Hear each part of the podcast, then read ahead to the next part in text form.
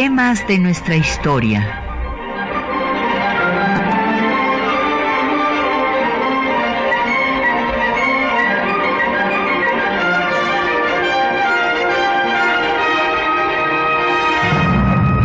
Un espacio que difunde el conocimiento del pasado para comprender nuestro presente.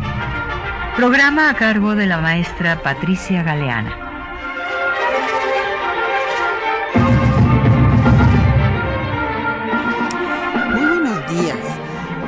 Vamos a dedicar nuestro programa a un personaje muy interesante que es Salvador Alvarado, un hombre de ideas socialistas, socialista fabiano, ahorita veremos cuáles serán los socialistas fabianos, que hizo una labor admirable en el estado de Yucatán, siendo él sinaloense pero bueno, pues por la revolución y demás fue a dar allá al sureste, donde también fue fundador del Partido Socialista del Sureste.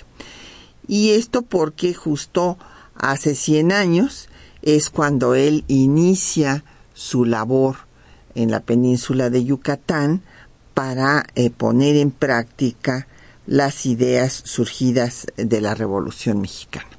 Entonces llámenos, tenemos como siempre a su disposición eh, publicaciones. Hoy tenemos un solo juego, nada menos que de la propia obra de Salvador Alvarado, eh, que tiene un título que pues habla de la importancia de su trabajo que se llama La reconstrucción de México. Y eh, como pues este, ustedes imaginarán esta, esta obra, bueno, vamos a, reeditarla porque ya es una obra fundamental y estos son los últimos ejemplares. Su subtítulo es Un mensaje a los pueblos de América.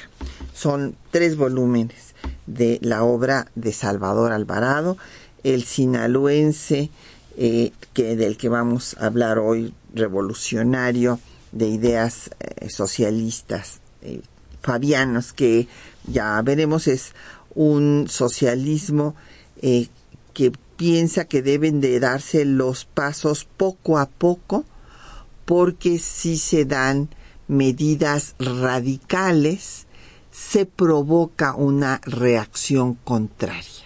Entonces, bueno, ya veremos después. Esto es muy, es muy interesante esta corriente y hace alusión a un general romano y pues tuvo sus cultivadores empezando con Henry George en Inglaterra. Y también tenemos 10 biografías para niños de Salvador Alvarado.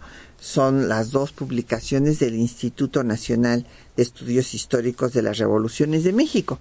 Y llámenos, tenemos a su disposición, como siempre, el 55 36 89 89, el 01 800 505 26 88, un correo de voz 56 23 32 81, eh, correo electrónico temas de nuestra historia arroba yahoo.com.mx,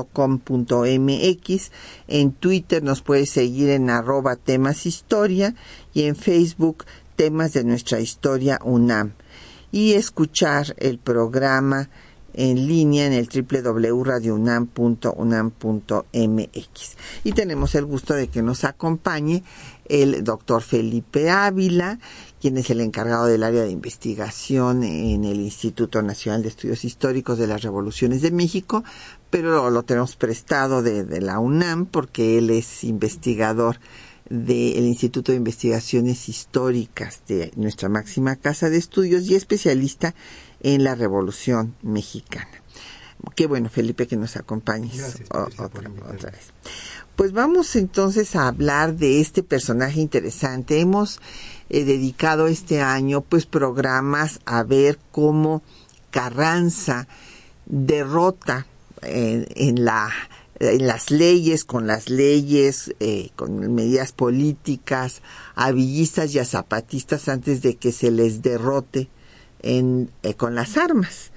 Eh, a partir de esta ley eh, agraria del 6 de enero de 1915 y entonces ahora vamos a ver cómo estas leyes se van a retomar por los generales revolucionarios en diferentes estados del país, concretamente en el caso pues de Yucatán por Salvador Alvarado. Pero bueno, a ver, veamos quién es Salvador Alvarado. Él nace en Culiacán, bueno, hay eh, quienes disputan que no nació en Culiacán, sino en Guamúchil, pero en fin, eh, pues la mayor parte coinciden en que es Culiacán. Y eh, pues era de una familia, su padre de ideas liberales, de acomodados, o sea, tenían una posición económica desahogada, digamos, y eh, tuvo una experiencia Salvador Alvarado que relata precisamente en esta obra de la reconstrucción de México eh, muy desagradable en Potam, que es eh, una población yaqui de Sonora a donde se va con su familia y que él relata que tenía 16 años y veía pues toda la corrupción de todas las autoridades porfiristas, en particular del ejército, como todos se dedicaban a emborracharse todos los días y bueno, todo ese espectáculo es, en pocas palabras, lo que lo lleva a ser un revolucionario. Él escribe en la reconstrucción de México por qué soy revolucionario. Y fue revolucionario pues después de haber tenido estas experiencias y participa en diversos actos eh, ya este para pues derrocar al régimen como el asal el complot que hubo y el asalto a Cananea eh, con eh, los magonistas y después en Hermosillo también ya esto con los maderistas combate a Orozco y entra al ejército constitucionalista que después de que viene el asesinato de Madero, en donde pues gracias a sus pues eh, victorias militares va a ser coronel y después general. Sí, eh, como bien dices, eh, Salvador Alvarado es un personaje poco conocido y sin embargo es un personaje de una importancia histórica extraordinaria. Es uno de los generales de la revolución con eh, una visión de Estado. Es, es, un político nato con eh, una formación de autodidacta, porque él no, no, cursó estudios medios ni superiores, él, él hizo los estudios primarios y después se puso a trabajar, fue boticario, incluso en la revolución entra con ese apodo, el boticario, porque, porque su amigo Adolfo de la Huerta lo ayudó a que tuviera una botica para poder vivir, ¿no? Y, esa fue una amistad pues de, entrañable entre los dos, entre Adolfo de la Huerta y Salvador Alvarado, pues que duró toda la vida de, Salvador Alvarado. Hasta la muerte. Hasta su muerte. que le causó la muerte. Muy prematura, sí, por respaldar a su amigo. Exactamente. Pero siempre eh, demostró una enorme lealtad hacia, hacia sus verdaderos amigos. Eh, es un personaje entonces eh, eh, inquieto, eh, con una muy profunda sensibilidad social, como, como bien lo ha señalado y que él relata en sus memorias, porque además también hay que decir que es uno de los militares que escriben y que escriben muy bien, que tiene mucha idea y una concepción muy clara de, de lo que para él es la realidad del país. Este libro que estamos regalando es una joya porque es uno de los mejores diagnósticos sobre la situación general de nuestro país desde el punto de vista de uno de los más importantes revolucionarios. Y además, él puso en práctica buena parte de esos principios. Entonces es, es, es un personaje muy completo, porque es un buen militar, es un buen político, es un buen administrador, pero además es un ideólogo que, que tiene una eh, propuesta política muy progresista, muy avanzada y que fue precursor en muchos terrenos de lo que tardaríamos décadas en el país en aceptar como, como eh, problemas fundamentales y tratar de resolverlos, ¿no? eh, en el tiempo en que fue gobernador en, en, Yucatán, ya lo veremos un poco más adelante, eh, llevó a cabo en tres años medidas que transformaron a la sociedad yucateca y que dejaron huella a nivel nacional y que fueron muy importantes para lo que después fue eh, la formulación de nuestra constitución, que pues estamos recién celebrando el 98. aniversario. Así es. Entonces, como bien señalas, eh, desde muy joven tuvo esta rebeldía innata de no aceptar eh, una realidad social opresiva, eh, mala para la mayoría de la población, degradante. Sí, lo que se escribe. Y también tuvo experiencias políticas porque en el sistema electoral de la época, que eran elecciones indirectas, a él le tocó ser elector en 1906 eh, y se dio cuenta cómo eh, la maquinaria política porfirista eh, llevaba a cabo el fraude electoral y cómo se imponía a Ramón Corral como por unanimidad por unanimidad del colmo no y él que estaba ahí viendo el proceso en directo dice bueno pero cómo es posible si yo veía cómo votaban por Bernardo Reyes y a la hora de hacer el recuento resulta que no hay ninguno un solo por Entonces, esta rebeldía hace que se vaya decidiendo a participar políticamente y por eso es que junto con sus amigos eh, sonorenses como de la Huerta se suman a la rebelión maderista. Y también ahí le ocurre eh, un eh, acontecimiento decisivo porque como acababas de mencionar forma parte del grupo revolucionario que toma Cananea. Él, en esos meses estaba viviendo en Cananea, era donde tenía su farmacia. Eh, y eh, van a su casa para aprenderlo, logra escapar, eh, se refugia en Estados Unidos y sin embargo la policía agarra a su mujer y, la golpea y la mata. así es, muere en el hospital. Ajá. Ah, ah, después de las pues, la golpiza que le dieron. Eso añade una afrenta personal y familiar. claro privada eh, que pues que no, no se le va a olvidar nunca, ¿no? Y eso refuerza su convicción revolucionaria. Entonces uno de los revolucionarios sonorenses desde la primera época más importante. Sinaloenses, no se te olvide. Sinaloenses. pero sí, sí. bueno, todos los estados, eh, hay tres estados que se lo disputan. Bueno, eh, porque claro, vivió en Sonora. Es y, y, después este pero bueno pero Sinaloa es su gran héroe no y este es muy interesante ver cómo se formó a sí mismo pero llegó a tener una cultura sólida por eso escribía bien porque él empezó a leer un libro ahora son muy famosos esos libros de autoayuda. Sí y bueno, hay unos muy malos, obviamente, que son comerciales nada más, pero en aquel entonces el primero que hizo este tipo de libros fue un señor, Samuel Smiles, y que era, este, se llamaba eh, self-help, o sea, cómo ayudarte a ti mismo, ¿no? Y bueno, pues así se siguió leyendo y yo les platicaba que él eh, se declaró un socialista fabiano entonces vamos a ver de, de dónde viene este eh, socialismo, ¿Quién, quién fue Fabio.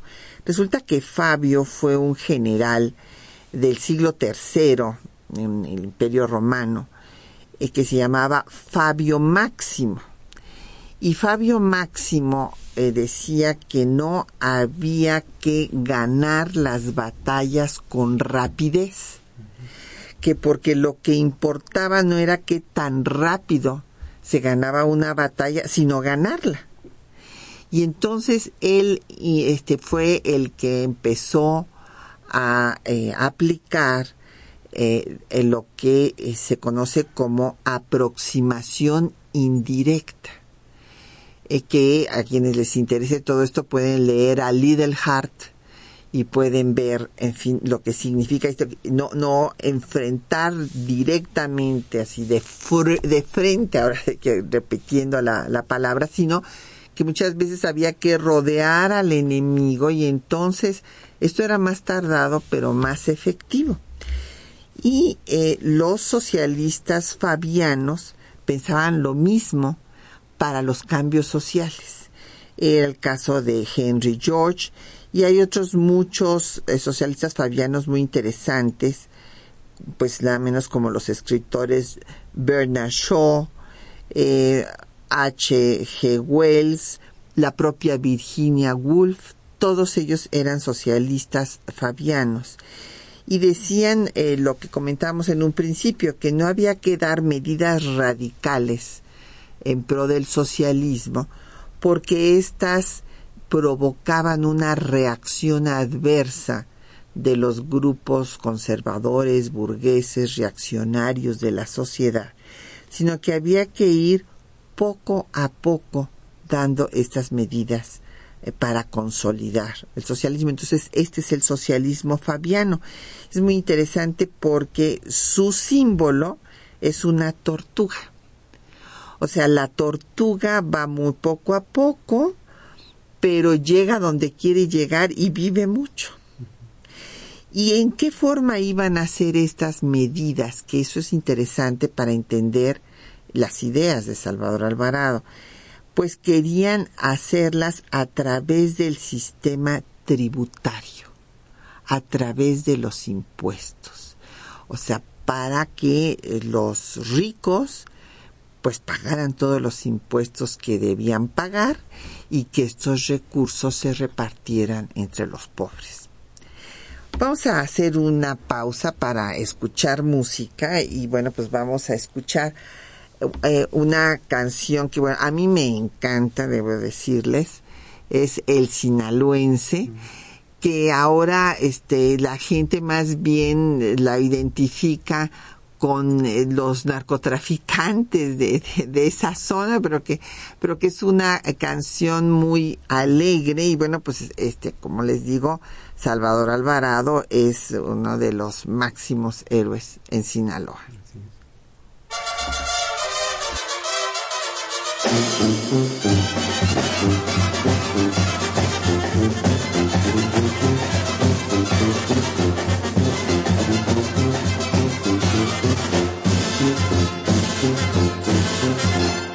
Desde Nabolato vengo, dicen que nací en el roble, me dicen que soy arriero, porque les cifro y se paran si les aviento el sombrero, ya verán cómo reparan, ay, ay, ay ay mamá, por Dios, por Dios que borracho vengo, que me siga la tambora, que me toque en el quelite, después el niño perdido, por último el torito, pa' que vean cómo me pinto. Ay, ay, ay, ay mamá, por Dios.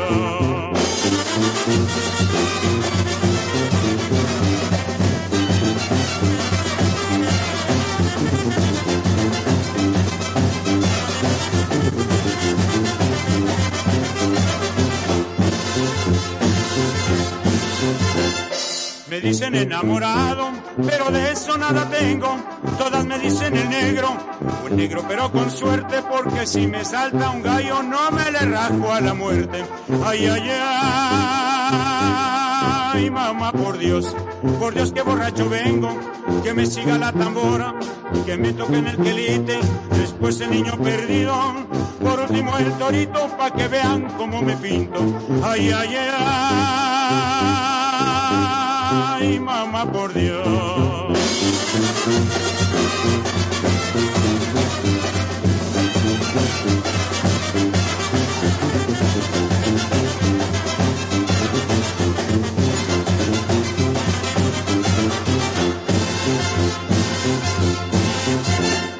Soy de puro Sinaloa donde se rompen las olas y busco una que ande sola y que no tenga marido para no estar comprometido cuando resulte la bola. Ay, ay, ay, mamá, por Dios, por Dios que borracho vengo, que me siga la tambora, que me toque en el quelite. Bueno, pues ahí tienen ustedes el, esta canción eh, del sinaloense que la escribió Severino Briseño y esta interpretación es de Luis Pérez Mesa. Hay otras que me gustan más, sinceramente, pero bueno, ya este recordamos a, a Sinaloa ya. Muchos saludos a los sinaloenses y nos han llegado comentarios que tienen que ver justo con, bueno, uno que nos lo, lamentamos mucho, Don Aarón eh, Grunstein de Cuauhtémoc se queja de que la transmisión en AM este ya no se escucha, que hay muchas interferencias y que deberíamos de estar en FM. Pues ahí este don Aarón, dígale usted a nuestras autoridades aquí de Radio UNAM, al señor Chamizo, a ver qué podemos hacer al respecto. Y don Agustín Mondragón del Centro Histórico, él dice que debería de haber un nuevo constituyente. Fíjese, don Agustín, que sinceramente yo no creo que haya las condiciones ahorita. Usted se imagina lo que eso sería un horror. No, no, no, olvídese, a lo mejor, este, vamos, se pierde todo lo que pueda tener eh, ahorita la Constitución. Lo que están haciendo muchos constitucionalistas es una revisión porque hay pues artículos muy largos, problemas de redacción, en fin, una serie de cosas, pero ve, pues yo entiendo su preocupación, usted eh, recuerda las grandes debates de los constituyentes, eh, como Victoria que defendió a los obreros, los que defendieron el tema de la tierra, pues sí. Sí, sin duda. Eh, desde hace años se, se viene planteando eh, desde diferentes sectores y puntos de vista esta propuesta de, hacer un nuevo constituyente. Yo coincido totalmente contigo. La sociedad mexicana ahorita está a tal grado polarizada y enfrentada que sería muy difícil entre la clase política ponerse de acuerdo en un texto fundamental porque es un pacto social aceptado por todos eh, que no es fácil de hacer. Por eso las constituciones eh, no, no, no se hacen todos los días. Y además hay un mecanismo de un Congreso Constituyente permanente que, eh, periódicamente en las sesiones de las cámaras, cuando se considera necesario actualizar o modificar algún precepto constitucional, lo hace. Y por eso es que la Constitución tiene tantísimas reformas, ¿no? Eh, yo creo que ahorita no existen las condiciones para poder ponernos de acuerdo en eh, un texto fundamental, fundacional, como una constitución, porque e, existe mucho enfrentamiento y polarización entre las fuerzas políticas y proyectos de nación enfrentados, entonces saldría un engendro de eso, que yo creo que sí, como tú dices, quedaría peor que la que tenemos, entonces no creo que ahorita haya condiciones para eso. Quizá lo que sí valdría la pena es, como señalas, pues hacer un análisis eh, profundo, exhaustivo, jurídico de eh, los preceptos constitucionales y tratar de, de uniformarlos, de que no haya eh, o contradicciones o ambigüedades eh, o lagunas eh, o, algunas eh, disposiciones que no pueden ejecutarse porque las leyes secundarias no se han hecho o porque están interpretando de una manera muy sesgada el precepto constitucional.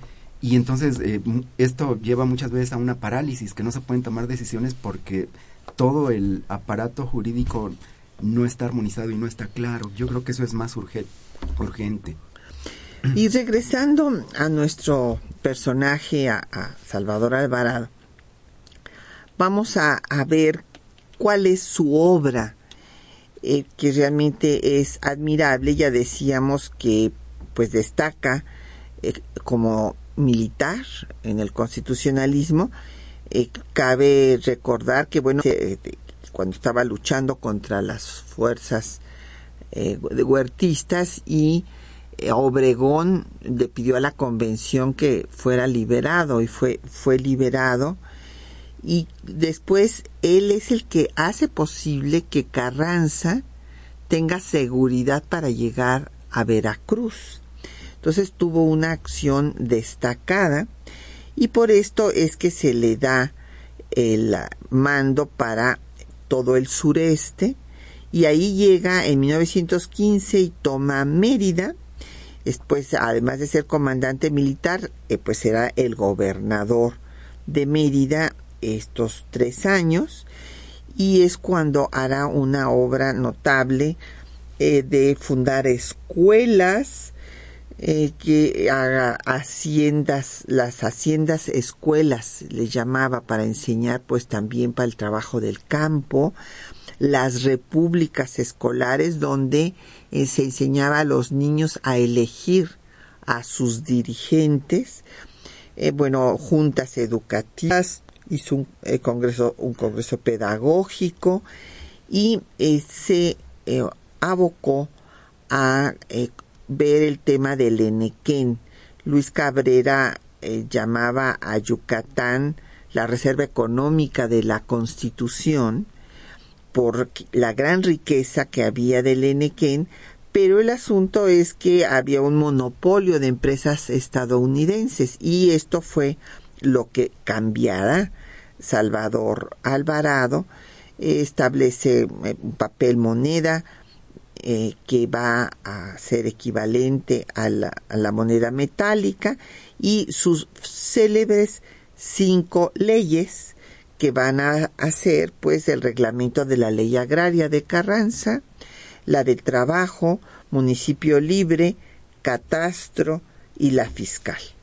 Sí, como bien señalas, eh, a partir de que Salvador Alvarado hace justamente 100 años eh, toma el control militar y político de la península y particularmente del estado de Yucatán, eh, comienza una labor extraordinaria de transformación de la sociedad yucateca.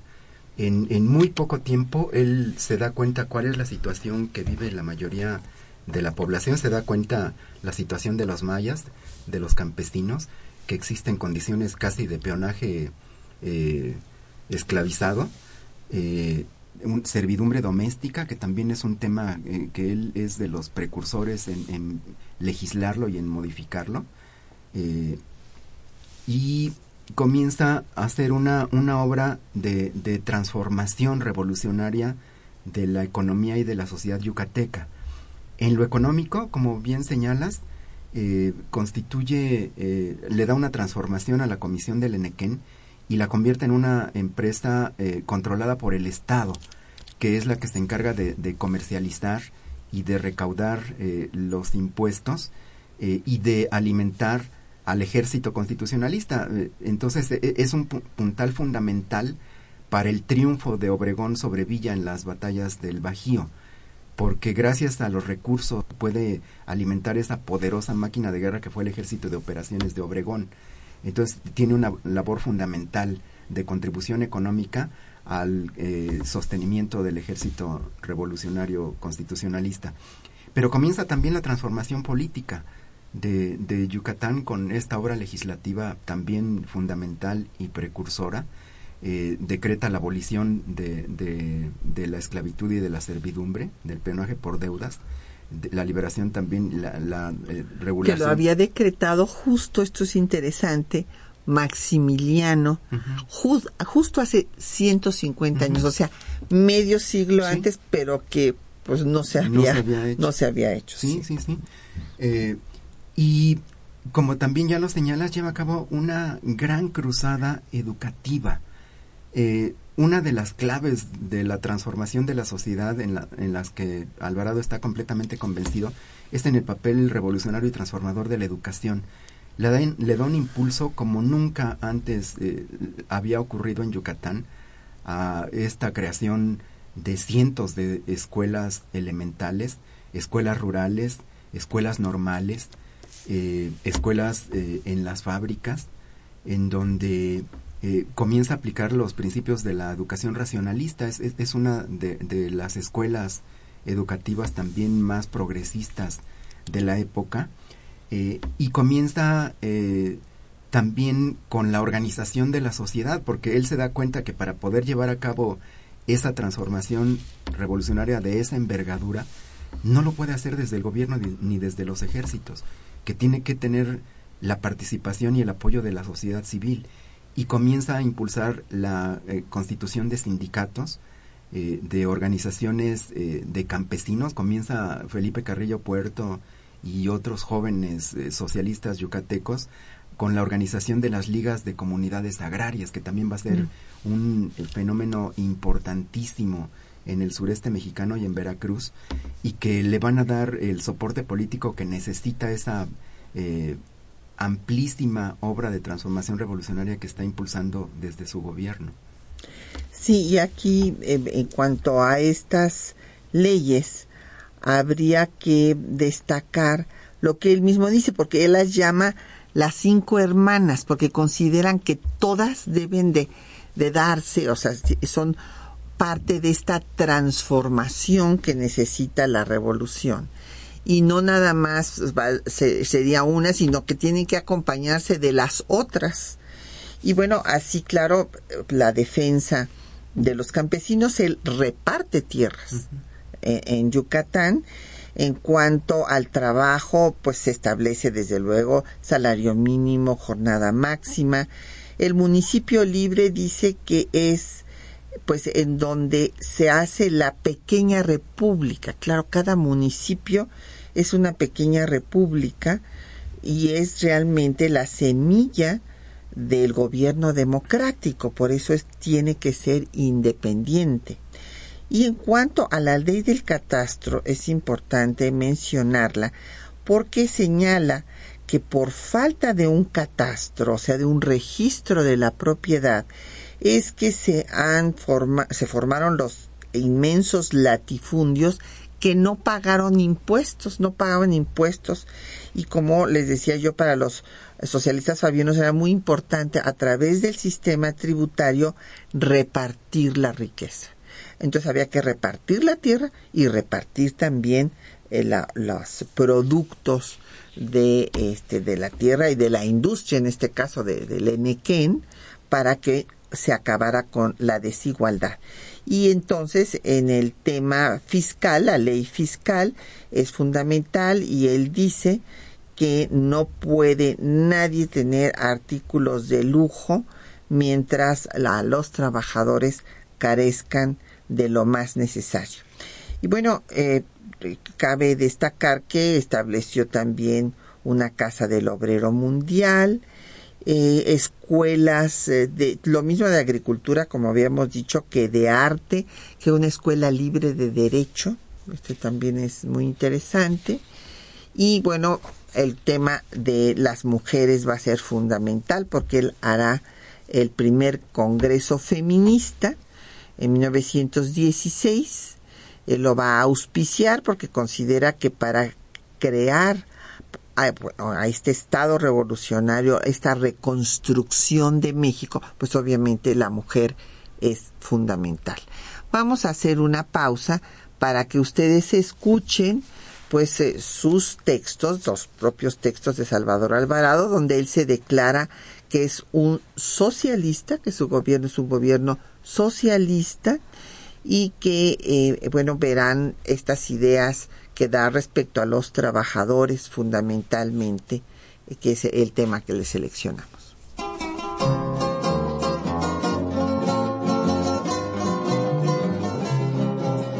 En 1915, Salvador Alvarado dictó una serie de leyes en Yucatán que más tarde compiló en un documento titulado ¿A dónde vamos? Las cinco hermanas, que comprende los siguientes rubros: el problema agrario, el catastro, el trabajo, la hacienda pública y el municipio libre. En su ley del trabajo del 11 de diciembre de 1915, Alvarado señala Los preceptos que se dictan constituyen una legislación nueva en la República Mexicana, aun cuando hace varios lustros que en los países civilizados se legisla para el obrero, cediendo a las demandas del socialismo contemporáneo. La Constitución de 1857 consignó la libertad de trabajo como uno de los derechos naturales, porque los hombres de la Revolución de Ayutla estimaron indispensable establecer esa garantía para que la solemnidad de un precepto constitucional remediara el Estado social creado por los elementos conservadores, que, controlando el poder y la riqueza nacional, fomentaban la esclavitud. Cuando los hombres de la Reforma se apartaron de la dirección del gobierno del país, este se identificó de tal suerte con el capital y la tendencia conservadora que ahogó todo anhelo de libertad y puso la fuerza coercitiva del poder público al servicio de la ambición capitalista. Derrocado el régimen del gobierno por el pueblo, el gobierno de la revolución cumple el indeclinable deber de moldear todas las reformas sociales. Está tan arraigada en Yucatán la tendencia conservadora que la gran mayoría de la clase media se indigna absurdamente por la evolución reivindicadora del obrero. La frecuencia con que se suceden en Yucatán los conflictos entre capitalistas y obreros ha impuesto la necesidad de solucionarlos por medios pacíficos, cediendo a las justas exigencias del trabajo sin detrimento del capital.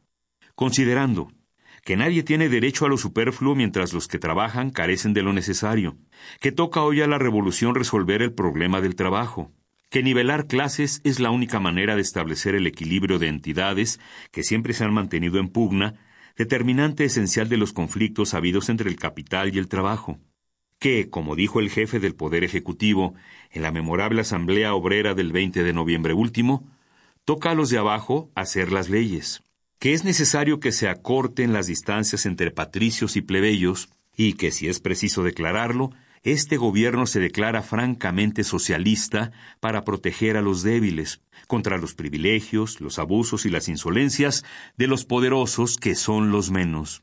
Que en esta forma de raciocinio no se trabajará en Yucatán de hoy en adelante más de ocho horas diarias en el campo, ni por los albañiles, carpinteros, herreros, etcétera, todos los cuales tendrán medio día de descanso en los seis de la semana de actividad. Que el trabajo extraordinario no puede pasar de un cuarto de la jornada ordinaria, la que se pagará con jornales o tarifa doble si es de noche, o con un 50% si es de día. Que las mujeres no deben trabajar durante los treinta días anteriores ni los treinta siguientes a su alumbramiento, pero, durante todo ese tiempo, los patronos tienen el deber de reservarles su puesto y de pagarles íntegramente sus salarios, que se exige la higiene más estricta en fábricas y talleres, que toda lesión corporal que el obrero sufra con ocasión o por consecuencia del trabajo es responsabilidad del patrono, que el salario mínimo que se establece será el de dos pesos diarios para los obreros, un peso diario para los aprendices y cincuenta centavos diarios para los sirvientes domésticos, cualquiera que sea su edad y sexo, debiendo dichos sirvientes domésticos recibir buena habitación, comida y trato, que el Estado creará una sociedad mutualista de necesidad ineludible que con la fuerza de la unión de todos los obreros y la garantía del Estado, proporcione a estos por la acumulación de pequeñas sumas beneficios nunca soñados ni alcanzados en las sociedades mutualistas de índole particular semejante. Por estas consideraciones, he tenido a bien decretar la siguiente ley del trabajo. Artículo primero. El trabajo es libre. En consecuencia, ninguna autoridad individual o corporación puede coartar el derecho que tienen todas las personas a dedicarse al oficio o profesión que les convenga y de servir en el lugar y al patrón que mejor les plazca, por lo cual tiene completa libertad para asociarse en uniones obreras. Artículo vigésimo quinto para resolver las dificultades entre los trabajadores y patronos, se establecen juntas de conciliación y un tribunal de arbitraje. Mérida, 11 de diciembre de 1915. El gobernador y comandante militar, Salvador Alvarado. El secretario general interino, Rafael Aguirre C.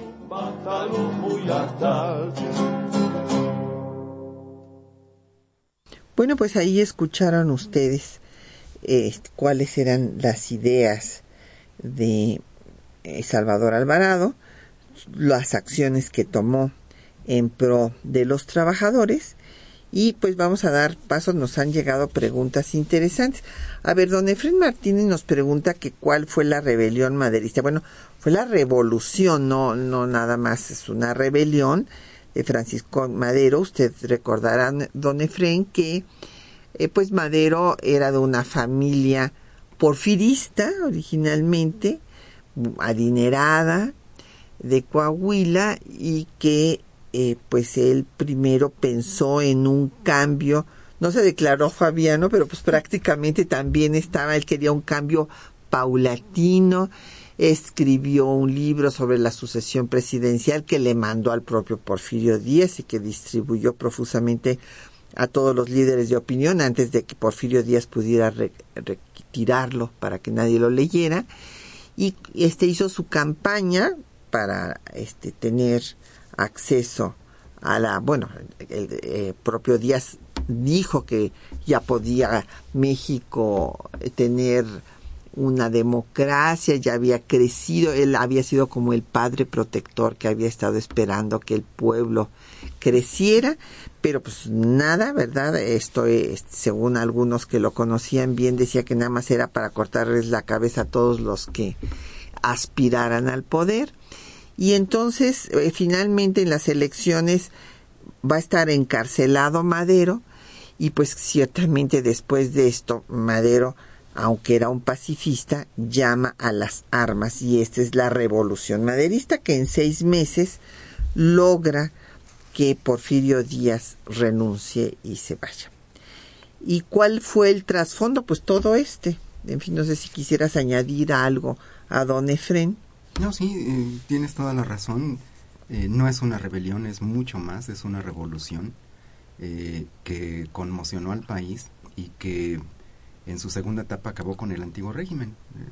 Transformó Así es. hasta sus cimientos a, a la sociedad mexicana. Sí, Madero no pudo consolidar su gobierno, eh, pues porque se había abierto la caja de Pandora y todas las fuerzas que habían sido reprimidas por más de tres décadas, pues pululaban por doquier y entonces eh, Madero que quería que todo fuera con la ley y demás y pues no no estaba ya el país para estar en esa situación fue muy difícil, ya hemos dedicado programas al gobierno de Madero. El hecho es que es traicionado por Victoriano Huerta, quien lo va a mandar matar.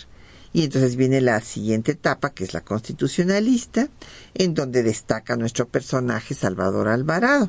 Y aquí don Jesús Ríos eh, pregunta que cómo concilió Salvador Alvarado su condición de general de una revolución que legitimó la violencia descarnada con su condición de socialista fabiano. Muy buena observación, don Jesús.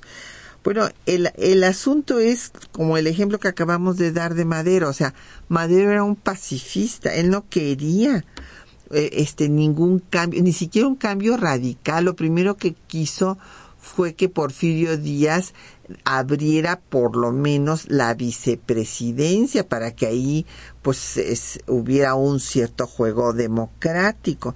Pero cuando se cierran las vías pacíficas, pues eh, a veces que no hay otra posibilidad que tomar eh, la, la, lucha armada. Y es la situación pues que vive eh, Salvador Alvarado, además de que su conocimiento del socialismo fabiano pues va a ir eh, dándose al calor de que también ya estaba inserto en la lucha, porque recuerde usted que desde los 16 años ya estaba él pues eh, en contra de la corrupción del régimen porfirista. Nos refirió el doctor Ávila cómo había visto pues en las, trampas que se hacían en este régimen. Y bueno pues empezó a, este, a estar en, la revolución. Porque sí tiene usted razón había violencia pero no quedó otra alternativa en, en ese momento y aquí nos pregunta también por Alma Reed. Justamente es la canción que les escogí para escuchar después Peregrina. Eh, peregrina de Ricardo Palmerín, nada menos que con Jorge Negrete. Y Peregrina eh, de Palmerín fue eh, dedicada a Alma Reed, que fue pues una periodista norteamericana que pues fue novia de Felipe Carrillo Puerto, a quien acabamos de mencionar, porque justamente él fue el que eh, de los jóvenes que le ayudaron a Salvador Alvarado a transformar Yucatán. Y después pues eh, una vez muerto Salvador Alvarado eh, justamente Carrillo Puerto va a ser el presidente del Partido Socialista del Sureste fundado por Alvarado después gobernador de Yucatán. Hay una contradicción en la vida de muchos de los revolucionarios que a pesar de sus convicciones humanistas y de su sensibilidad social y de este deseo de ayudar a los pobres, eh, pero que tienen que recurrir a la violencia porque no había otra manera de poder hacerlo, porque eran tales los intereses que se oponían que pues eh, la revolución había sido necesaria, eh, no deseada, pero sin embargo pues admitida, como que no había de otra. Y creo que esto, gente como Alvarado y como muchos otros, lo tenían conscientes y sabían que pues que era un mal necesario pero ya como gobernantes eh, y ya como seres humanos, yo creo que también lo que demuestran es que eh, su compromiso por cambiar la sociedad y ayudar a los más pobres era, era legítimo, era, era realmente una vocación de, servicio y, de eh, ver al poder público como un instrumento al servicio de la sociedad. Y por eso es que llevaron a cabo todas estas trascendentales medidas, ¿no? Eh, él estaba profundamente convencido de que había que cambiar a la sociedad y que había que combatir a sus males. Por eso también eh, dentro de su gobierno es, es importante destacar la labor que llevó a cabo para combatir el alcoholismo y la prostitución. Sí, en esto el sinaloense no le quedó nada bien la canción porque Salvador Alvarado este, declaró el primer estado seco del territorio nacional. Prohibió los, eh, las bebidas embriagantes, seguramente por estas experiencias tan desagradables que él mismo nos refiere de cómo veía a los miembros del ejército porfirista embriagarse con los policías y todas las autoridades, ¿no? Y también combatió al clero, porque también eh, percibió que el clero eh, era opresivo para la mayoría de la población. Y combatía el fanatismo religioso. Sí, sí, sí, sí. Y bueno, antes de irnos a escuchar Peregrina, don Jorge Virgilio de Coyoacán eh, nos pregunta que quién influyó a quién. Si Salvador Alvarado Agarrido Canaval, gobernador de Tabasco, o viceversa. Bueno, yo no creo que hayan influido ninguno eh, en el otro. O sea, eh, Garrido Canaval también fue un hombre de ideas avanzadas un eh, anticlerical declarado, sus camisas rojas en contra de, de los clérigos eran famosas. También hubo un congreso feminista en Tabasco. Lo único es que no lo tenemos tan documentado. Eh, realmente no hay documentos, inclusive hay eh, investigadoras que están ahora tratando de reconstruir qué pasó eh, en Tabasco con el tema de las mujeres, pero eh, Salvador Alvarado sí, o sea, el Congreso Feminista de eh, que convoca Salvador Alvarado va a ser muy importante. Pero antes de hablar del Congreso Feminista, no sé si quieras comentar algo de Garrido Canaval y Salvador También muy brevemente, Patricia, abonando a lo que ya señalaste, yo creo que son personajes y experiencias paralelas.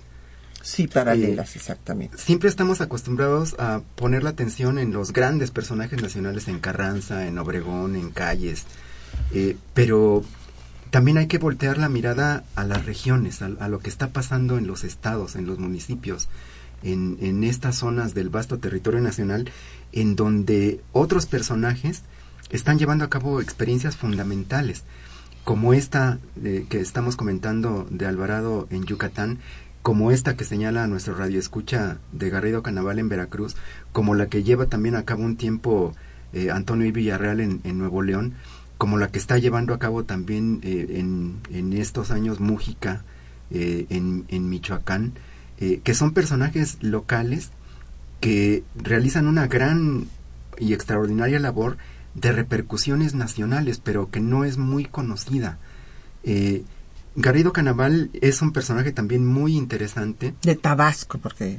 sí, de Tabasco, Garrido, eh, Garrido Canaval, eh, que, lleva a cabo una transformación parecida, aunque eh, con sus propias especificidades en Tabasco, y que a diferencia de lo que le ocurre a, Salvador Alvarado, que cae de la gracia de Carranza, y, y Carranza no está de acuerdo con esa profundidad de la transformación que está llevando a cabo en Yucatán y le retira su apoyo y tiene que dejar la gubernatura en 1918 y después eh, se alía con Obregón a pesar de que habían sido enemigos y con Adolfo de la Huerta y participa en la rebelión de Agua Prieta, de Agua Prieta que derroca a Venustiano Carranza, pero después eh, forma parte eh, de, de, la rebelión de su gran amigo Adolfo de la Huerta en contra de, de Obregón y de Calles, y ahí es cuando es asesinado.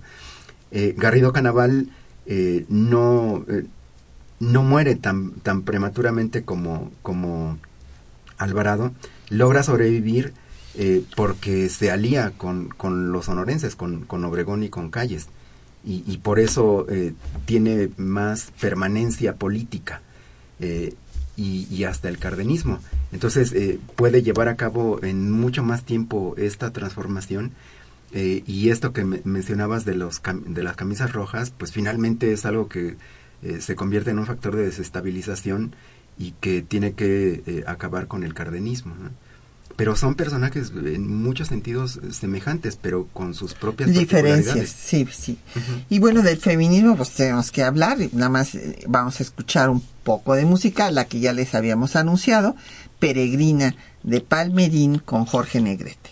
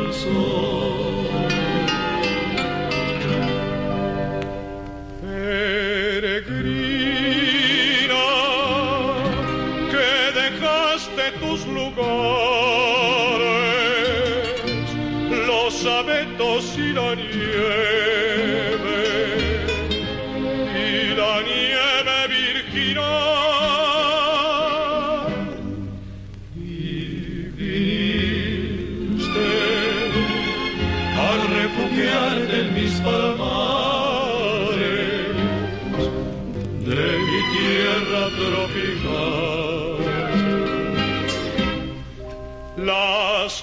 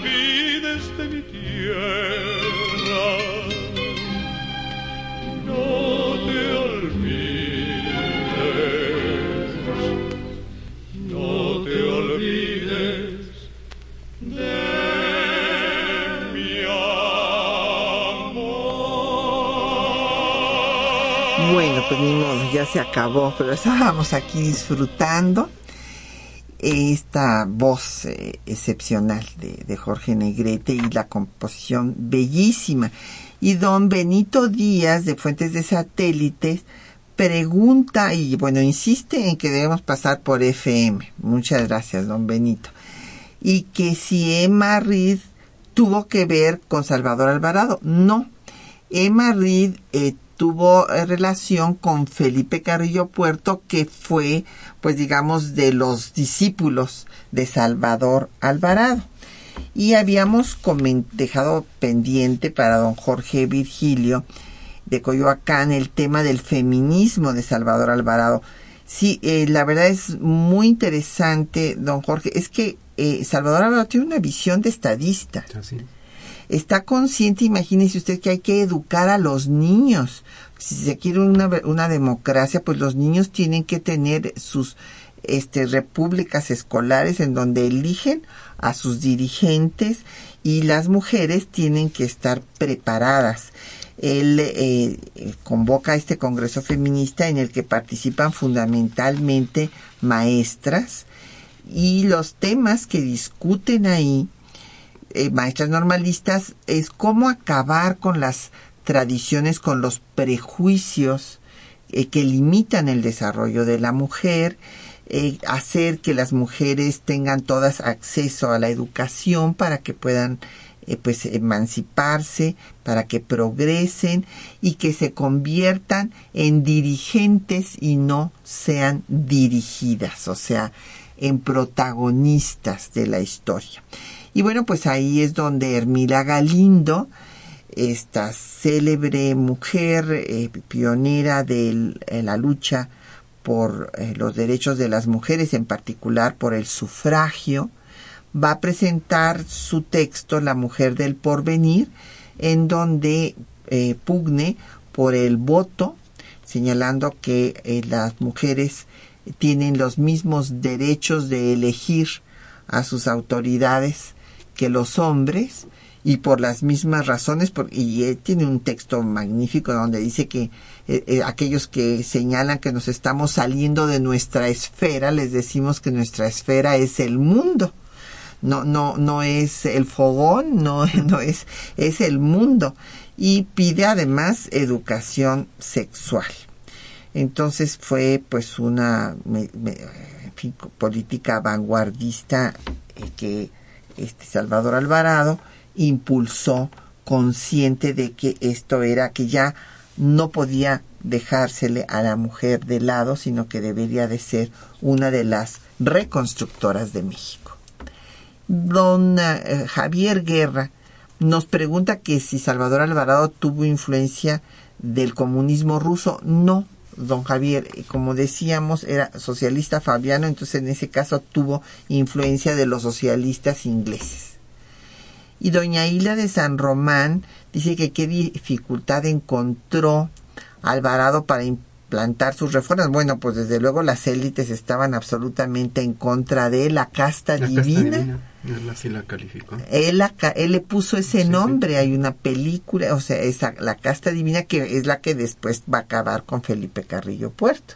él, logró imponerse y déjenme decirles que cuando entrega el eh, gobierno, va a dejar 5 millones de monedas en oro en el, en el gobierno. O sea, dense cuenta, tuvo éxito todo su sistema de las cinco hermanas para cobrar impuestos y el control del Enequén y todo, todo lo demás.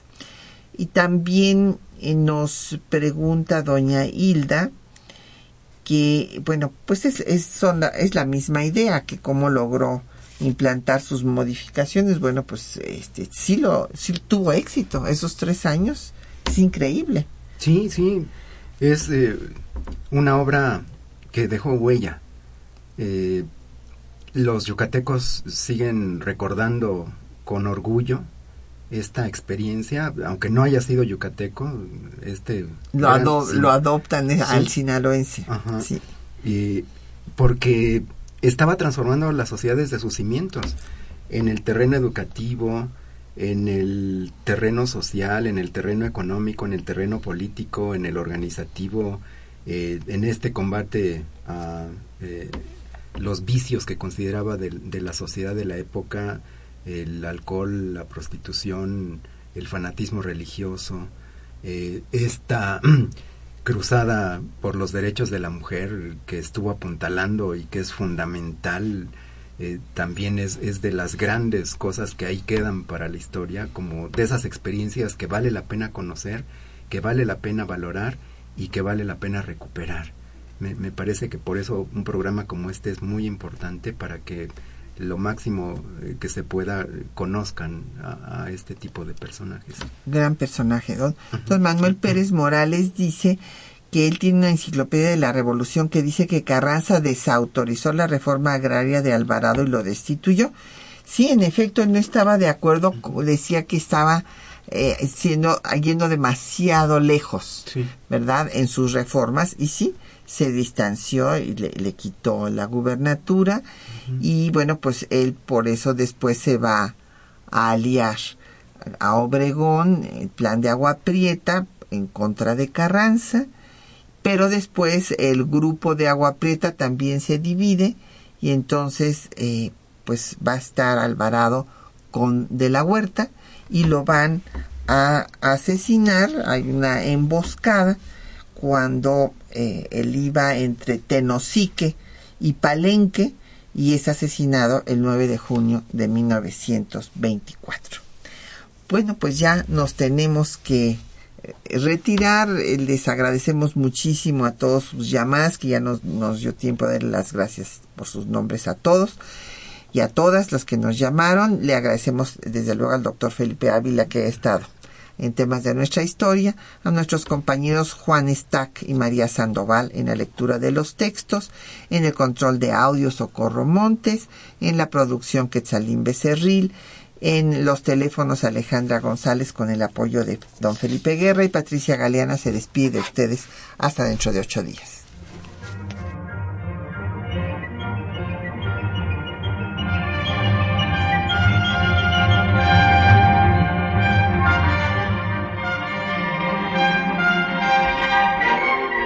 Temas de nuestra historia.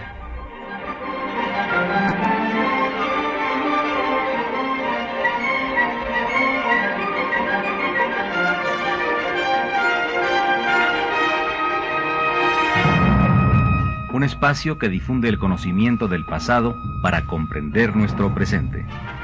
Programa a cargo de la maestra Patricia Galeana.